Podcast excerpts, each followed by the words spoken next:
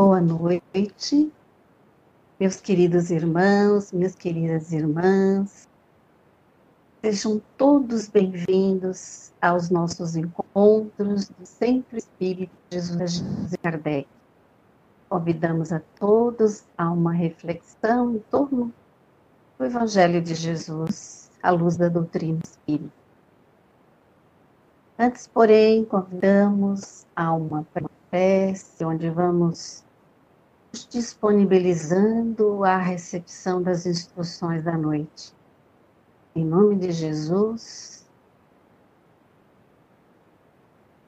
possamos buscar o Mestre amado de todos nós,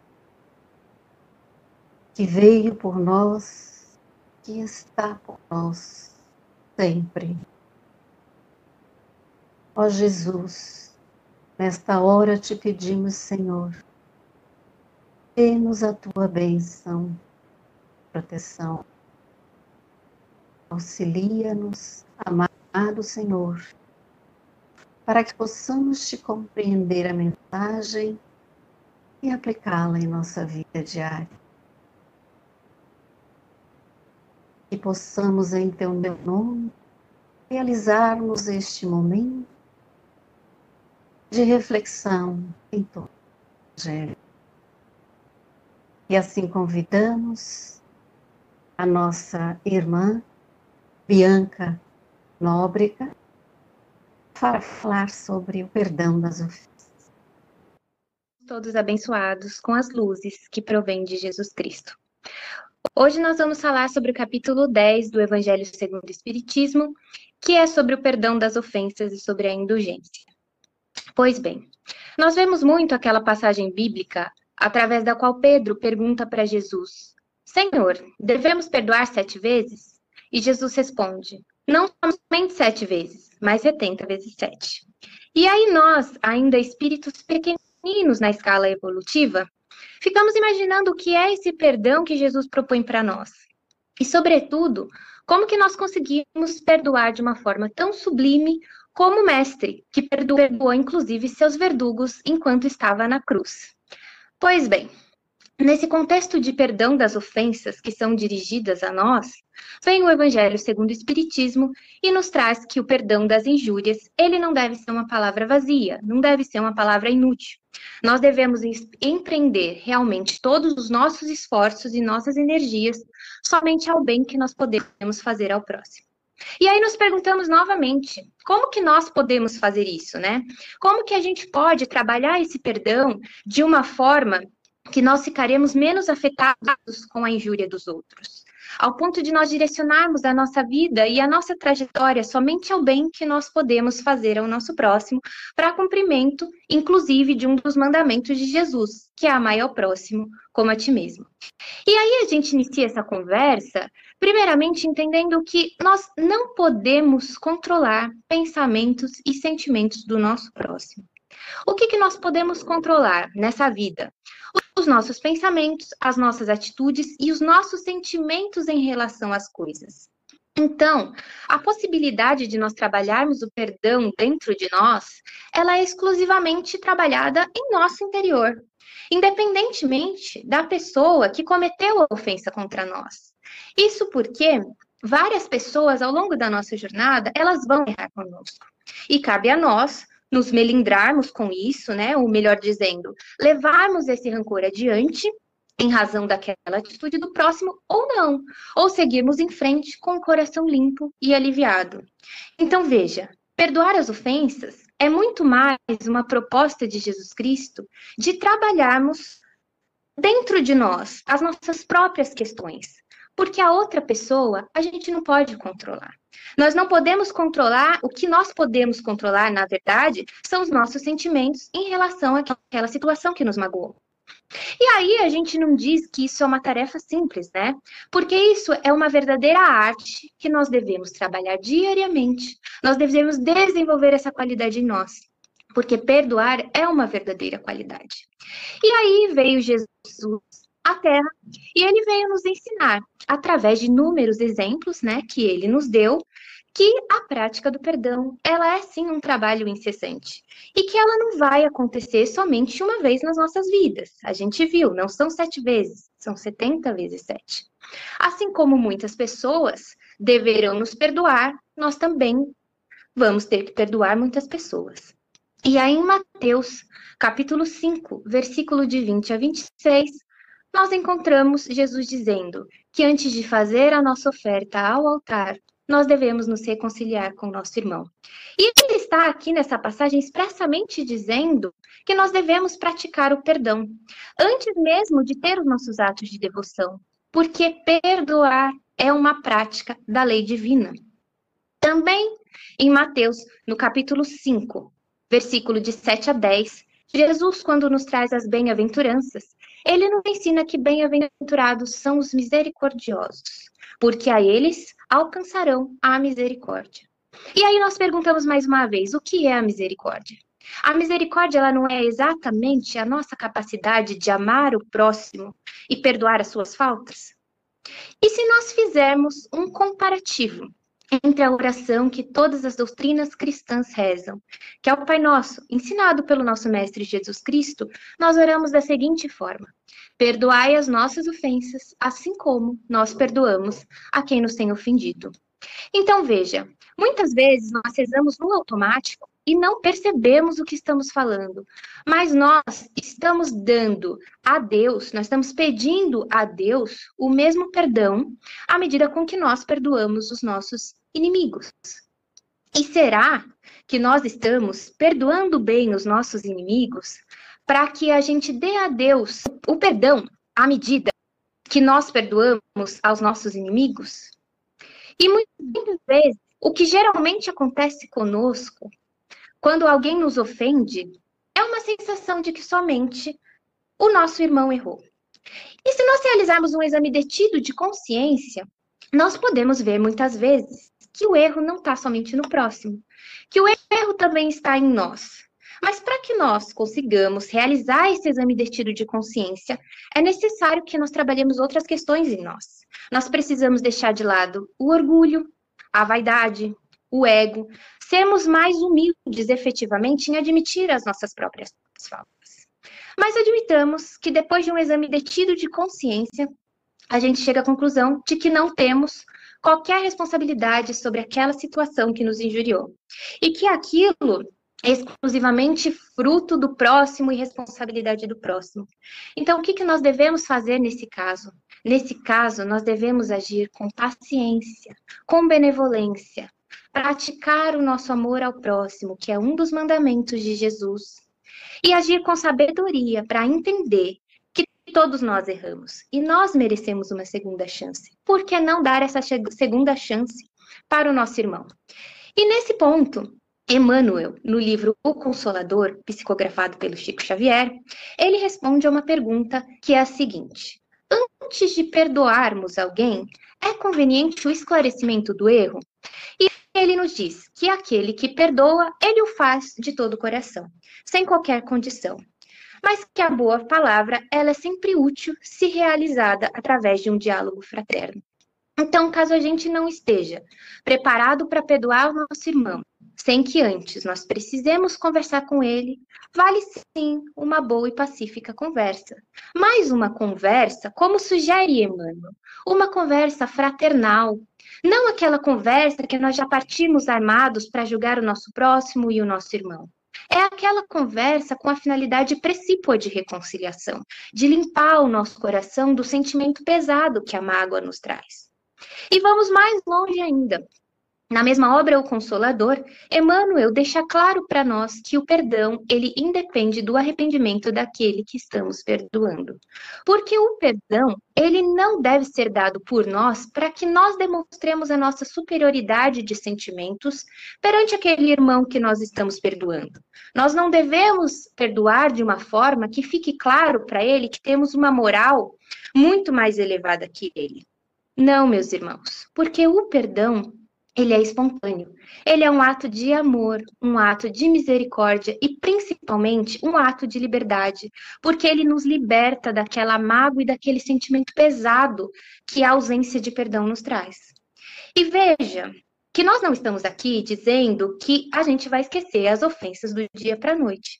Até mesmo porque a ofensa, o esquecimento dela, faz parte de um processo psíquico. Então, é claro, não vai ser fácil da gente esquecer. Mas o que Jesus traz para nós, o perdão que ele nos propõe, é não deixarmos com que aquela situação ruim se arraste em nossa mente, em nossos corações. É seguir com leveza, é não ficar voltando naquela situação várias vezes e ficar sentindo todas aquelas sensações ruins novamente. Porque a ausência de perdão, ela traz isso para nossas vidas ela traz lembranças ruins, às vezes que arrastamos por anos, e isso é até mesmo comprovadamente danoso à nossa saúde. Quantas doenças, quantos males não são originados por conta de pensamentos e sentimentos negativos que nós temos? Isso é uma toxina, toxina que nós liberamos no nosso próprio corpo. Então, se nós podemos controlar essas toxinas que nós liberamos, por que não controlá-las? Então, a ausência de perdão, ela faz mais mal do que imaginamos. Ela atinge o nosso espírito, que é o lugar onde nós registramos as impressões dessa nossa vida. Ela atinge a nossa mente, consciência, o nosso corpo físico. E no Evangelho, Kardec compila que o rancor é um sinal de inferioridade e de baixeza do espírito. Porque os espíritos verdadeiramente elevados, eles têm facilidade no esquecimento das ofensas. O esquecimento das ofensas, ele é um sinal de elevação espiritual. Os espíritos de luz, quando eles estão diante da falta do próximo, eles têm sabedoria o suficiente para pensar que aquele irmão que está os ofendendo o faz em razão da sua própria condição ainda de espírito inferior, ainda de espírito imperfeito. E eles olham para os espíritos que cometem muitas faltas com benevolência com aquela caridade e aquela paciência de aguardar o um momento no qual aquele irmão vai ter um pouco mais de sabedoria para não errar tanto. E isso é inclusive ratificado pelo livro dos médiuns, quando Kardec compila as qualidades de um espírito superior. E aí vem aquela máxima, que Deus não quer de nós o perdão dos lábios, porque Deus, ele sabe exatamente o que se passa no nosso coração.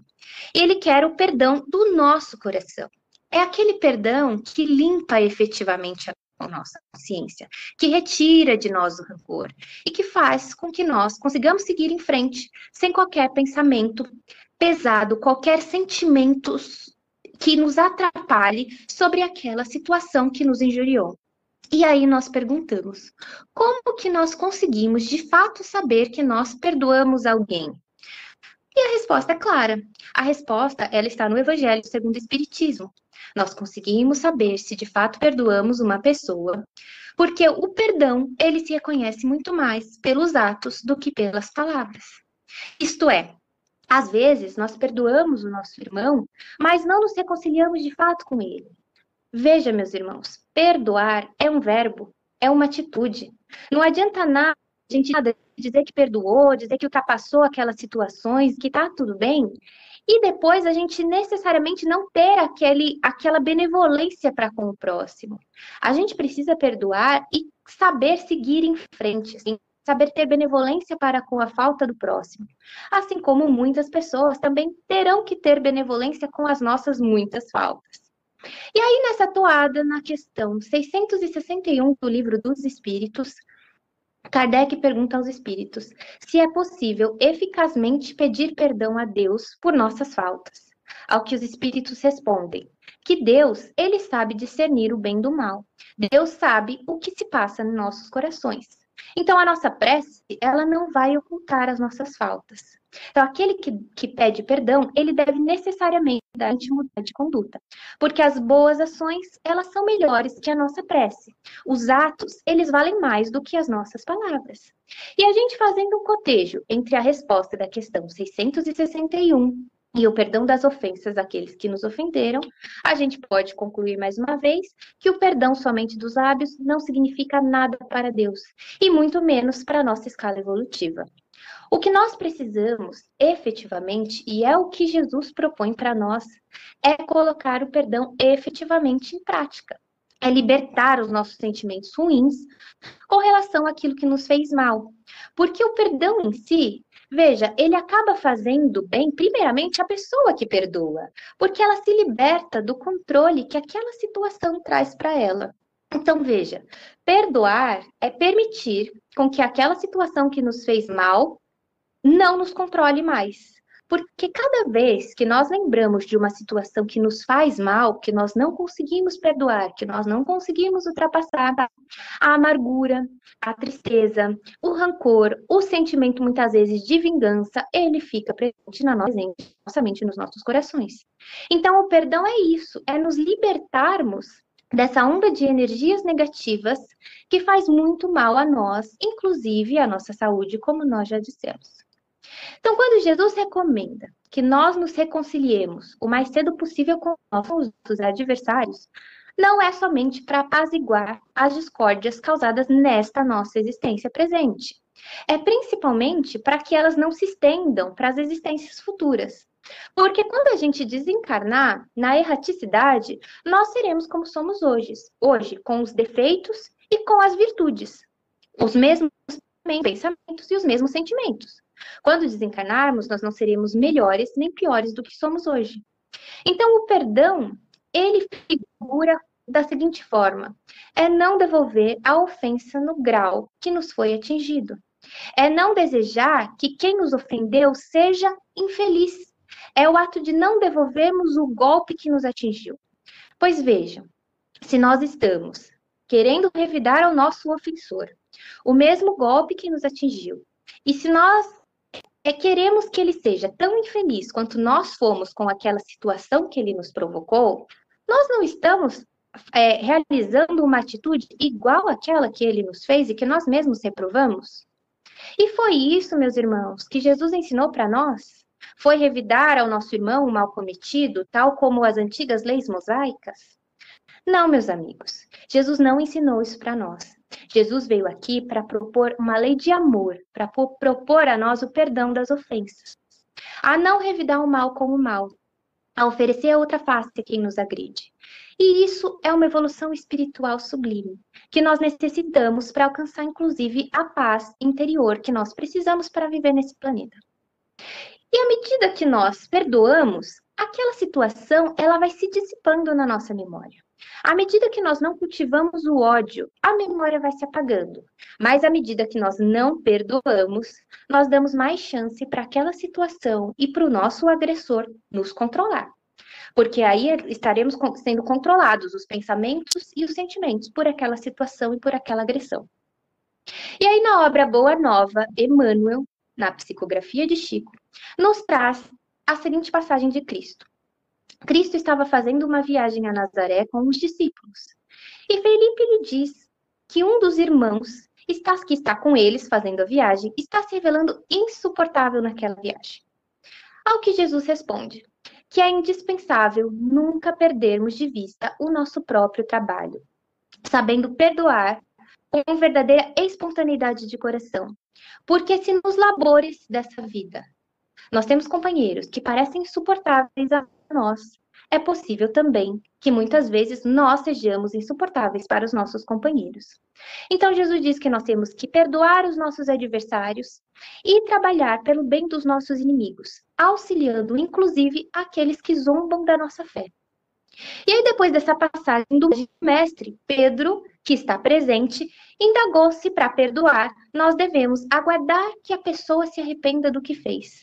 E Jesus responde que o perdão, ele não exclui a nossa necessidade de vigilância. Nós não podemos simplesmente perdoar sem sermos vigilantes depois.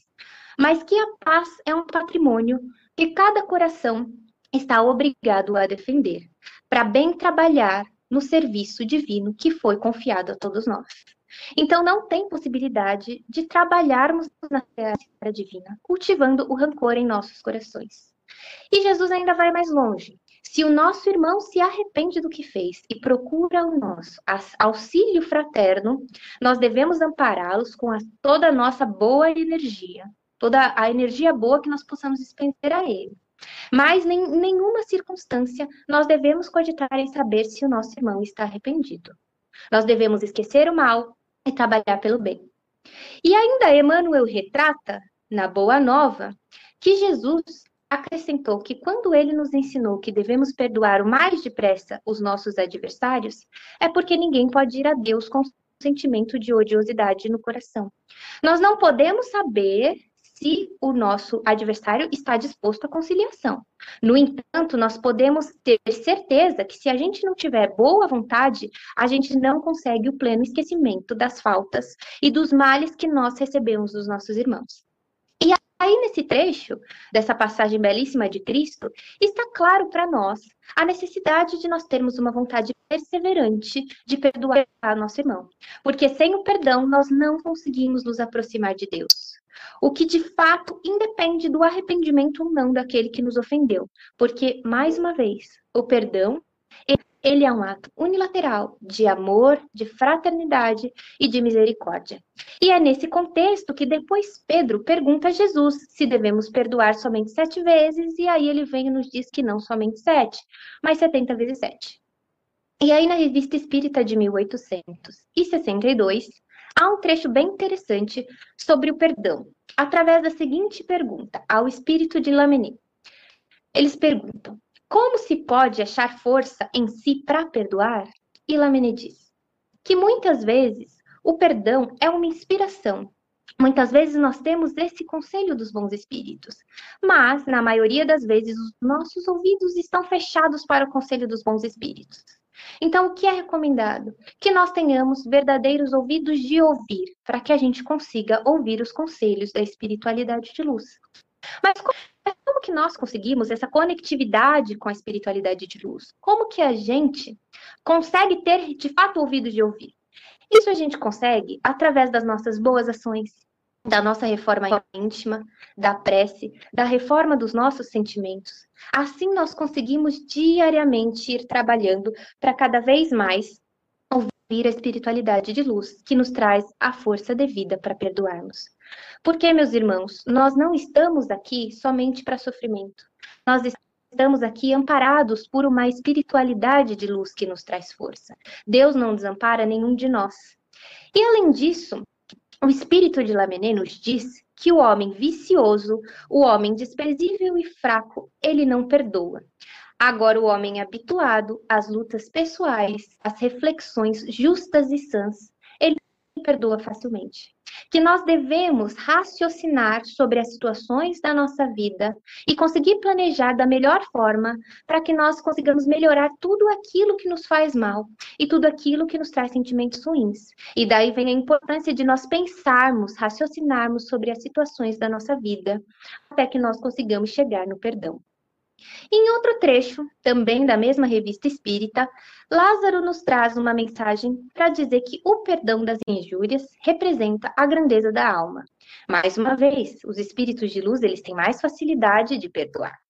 E aí ele nos diz que essa grandiosidade da alma, né, que, que proporciona o perdão, a gente consegue ver claramente. A gente consegue ver porque Jesus teve uma grande facilidade em perdoar os ultrajes de sua paixão. Mas nós, ainda com coisas insignificantes muitas vezes no nosso cotidiano, nós não conseguimos perdoar o nosso irmão. E aí a gente consegue perceber que o espírito da grandiosidade do Mestre Jesus, ele não possui amarguras e vinganças em sua alma. E aí, uma das coisas que nos auxilia a perdoar, que é inclusive o tópico precedente do perdão das ofensas no Evangelho segundo o Espiritismo, é a prática da indulgência. Então, o que é a indulgência? A indulgência é a misericórdia que nós temos com as faltas alheias. Através dela, nós trabalhamos em nós a possibilidade de não ver tantos defeitos no próximo. E se nós enxergamos esses defeitos, a gente não fica divulgando aos outros irmãos nossos. Então, através da prática da indulgência, nós vamos mudando a nossa visão sobre as coisas e sempre quando nós detectamos um erro no nosso irmão, a gente automaticamente pensa em algum motivo para atenuar aquela falta. E aí a gente percebe que isso está intimamente ligado, né? A prática da indulgência está intimamente ligada à nossa possibilidade de nos colocar no lugar do outro. Porque para procurar um motivo para atenuar suas faltas, temos que necessariamente estar no lugar do outro. E aquele velho ditado: é muito fácil a gente falar do outro, difícil é ir lá e fazer melhor. Então, quem disse que se nós estivéssemos naquela mesma situação do outro, quando nos magoou, quando nos injuriou, a gente ia ter feito algo melhor do que ele, né? E digo mais, a prática da indulgência, ela faz com que nós olhemos muito mais para nós mesmos, para os nossos próprios defeitos, do que para os defeitos alheios. Nós ainda temos tantas coisas a, a, a trabalhar em nós, a melhorar em nós, mas muitas vezes o que, que nós é, no que, que nós fazemos? Nós olhamos a falta do nosso irmão e não reparamos, no que, não reparamos no que nós precisamos urgentemente modificar em nós, nas nossas próprias atitudes e falhas. E aí, nesse sentido, a gente pensa, nós realmente temos uma moral mais elevada para poder falar do nosso irmão, para poder julgá-lo? E mesmo assim, se nós tivéssemos uma moral mais elevada, o que nós podemos fazer por ele? Nós podemos somente dar o nosso auxílio fraterno. E é dessa forma que nós não podemos, é claro, ser hipócritas, né, em dizer que nós vamos trabalhar a nossa vida, a nossa jornada, os nossos sentimentos, de uma forma com que faça que nós não vejamos mais os erros alheios. E nesse sentido, São Luís é claro para nós no Evangelho segundo o Espiritismo. Ele diz que somente ver o bem no próximo prejudica, inclusive, a nossa evolução espiritual, além de ser uma verdadeira ilusão, porque não somos 100% bons. Nós devemos sim ver o mal, mas o que nos prejudica e o que não devemos fazer é sair rebaixando o erro alheio perante as outras pessoas. E nesse contexto, São Luís dá um conselho preciosíssimo para nós, que está no Evangelho. É um conselho sobre o momento no qual nós podemos revelar o mal dos outros. E é basicamente o seguinte: se o mal que aquela pessoa está fazendo, ele é, ocasiona um mal somente a ela, nós não precisamos falar para aquilo com ninguém. É conveniente, claro, o nosso auxílio fraterno, mas não a revelação aos outros. Agora, se aquele mal que aquela pessoa está cometendo, ele faz mal a outras pessoas, Aí sim, nós podemos, através, através do princípio da caridade, da indulgência, da fraternidade, falar com as outras pessoas. Porque aí, nesse caso, estamos diante de um bem coletivo em prol de um bem individual. E aí é preferível um homem cair do que muitas pessoas serem enganadas por eles. E retomando, o início dessa nossa conversa, que foi iniciada com a, a, orientação de Jesus Cristo sobre o perdão não somente sete vezes, mas setenta vezes sete. Na obra O Consolador, Emmanuel vai explicar para nós, que esta passagem ela nos diz que a Terra é um plano de experiências e resgates muita, muitas vezes penoso para nós. E que aquele que se sente ofendido por alguém não pode esquecer em momento algum que também ele próprio pode ser que tenha que ser perdoado 70 vezes 7. Então veja, meus irmãos, sermos cristãos é nos aproximarmos cada vez mais da conduta de Cristo. É tomarmos aquela conduta que ele teve aqui na Terra como verdadeiro exemplo. É modificar o nosso olhar para o mundo. É trabalharmos diariamente a nossa reforma íntima. É tentar colocar na nossa vida tudo que Jesus nos ensinou. Porque Jesus veio à Terra e o que, que ele propõe para nós? Ele propõe uma mudança, uma mudança de padrão de pensamento, de consciência, de sentimentos, de atitude.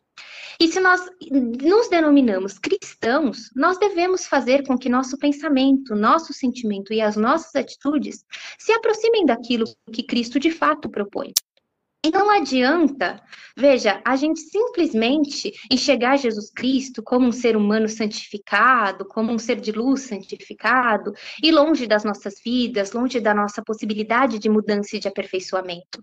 Nós temos que enxergar Jesus como um verdadeiro mestre, como aquele irmão que nos ama incondicionalmente, dada a sua elevação espiritual, já muito mais adiantada do que nós, e que veio aqui nos ensinar passo a passo as lições de como chegarmos mais próximos a Deus, mais próximos ao Pai, e como nós e, e, através dessas lições a gente consegue levar a nossa vida com mais leveza. Nós devemos ser então verdadeiros discípulos do mestre, se nós nos denominamos cristãos. E o perdão a prática da indulgência, da misericórdia, ela não é senão uma das muitas coisas que Jesus veio nos ensinar e nos dar o exemplo. Mas para isso, meus amigos, é preciso a perseverança diária.